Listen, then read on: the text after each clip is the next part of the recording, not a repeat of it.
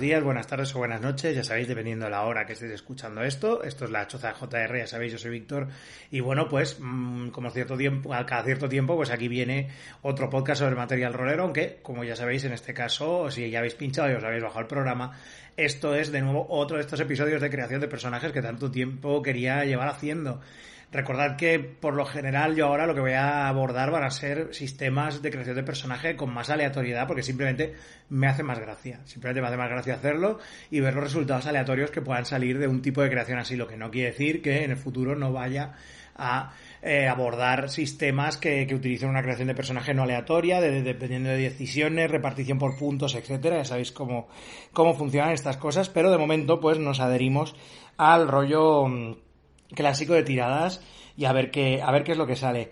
Y no hay nada más clásico, yo creo, en este caso, como en el caso que nos ocupa hoy, que el OSR, o sea, el Old School Renaissance, ya sabéis, toda esta tendencia de hace ya unos cuantos años, de incluso diría, yo creo que la, mi primer contacto con el OSR fue en 2007 con Labyrinth Lord, o sea, ya ha llovido un poquito. Eh, pues esto, esta tendencia de recoger las, las reglas de Dungeons and Dragons, normalmente las, las del básico, pero bueno, con el tiempo eh, el tema del OSR se ha ido cada vez más diversificando. Eh, y retorcerlas un montón de veces para que se adecuen al estilo de juego que el autor o autora pues quiere, quiere reflejar en, en su obra. En este caso, pues vamos a, voy a hacer, esta es la primera de una serie de dos episodios, el primero de, de una serie de dos, que está dedicado pues a, a, crear personajes para Survive This Vigilante City, que es el, el juego de, creado por Eric Blood para, para su editorial Blood Games. Este juego que, que, intenta emular pues un poco el todo el, el feel, el ambiente así un poco de, de, los cartoons de superhéroes de los años 90 principalmente, 80 y 90, este tema un poco a lo Batman, a lo Gárgolas, a lo Tortugas Ninja, ¿no? Pues un poco mezclar estas, estas cosas y darle pues un, un sabor muy muy callejero al tema de los superhéroes, incluso los personajes con superpoderes también son callejeros, o sea, el nivel de poder en este juego nunca es excesivamente alto, ¿no? Por lo que, bueno, es un juego que está muy centrado en, en unos estilos de, de partida muy en concreto.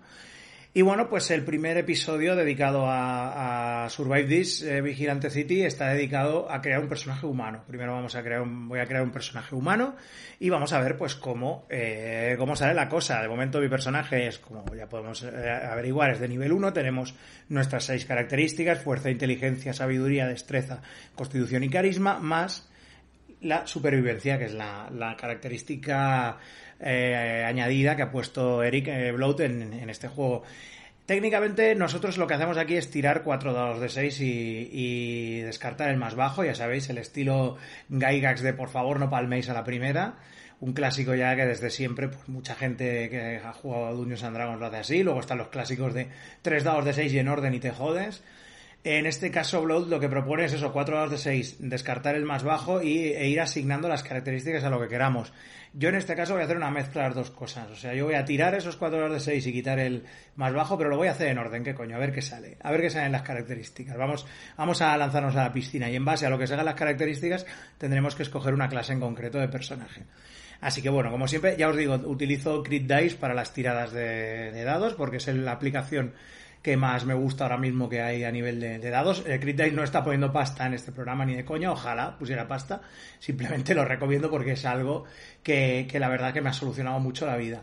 Y como no tengo disponible ninguna hoja de personaje en PDF que sea editable, porque por lo visto este juego no es todavía lo suficientemente conocido como para que alguien haga un formulario de fichas de personaje de PDF editables, tengo pues lo que se conoce como papel ese, ese, ese elemento que vendía la gente de Dunder Mifflin y que pues eh, todavía sigue circulando por ahí. Y en este papel pues voy a escribir los resultados de lo que vaya saliendo en las tiradas. Así que vamos primero con las tiradas de características. Tenemos un 12 de fuerza, ya sabemos que es una media, no, una media normalita, no tenemos ninguna bonificación. Tiro para inteligencia, un 13. Aquí sí que ya estamos un poquito más arriba de lo habitual. Vamos a tirar nuestra sabiduría, que nos sale un 11, tampoco nos estamos flipando mucho. Es un personaje bastante promedio, por lo que veo. Hasta que nos sale una destreza 18. Entonces, si eso sí que ya es a partir de aquí, pues ya más o menos ya tengo una idea hacia dónde va a ir tirando el personaje. Hacemos una tirada de constitución, nos sale un 13. Como ya veis, pues eso, no, no es un personaje que esté muy por encima de la media, excepto en eso. Y luego hacemos una tirada de carisma, tenemos un 15. Vemos una persona excesivamente rápida y que habla muy bien, o que es un, un o una guaperas. Así que, y con la supervivencia nos quedamos con un 12 que es pues también una, media. Recordad que eh, en este juego la supervivencia no otorga una bonificación, o sea, no estamos tirando esa característica para que nos proporcione una bonificación al estilo de las que nos proporcionan las, las otras, ya sabéis, eh, sino que lo que estamos haciendo aquí es tener una reserva de puntos. La supervivencia es una reserva de puntos que podemos ir utilizando para eh, ganar eh, más, eh, digamos, recuperar tiradas, o sea, lanzar de nuevo tiradas que hemos, que hemos salido, que ha salido mal. Lo que pasa es que solo podemos gastar un punto de supervivencia por tirada.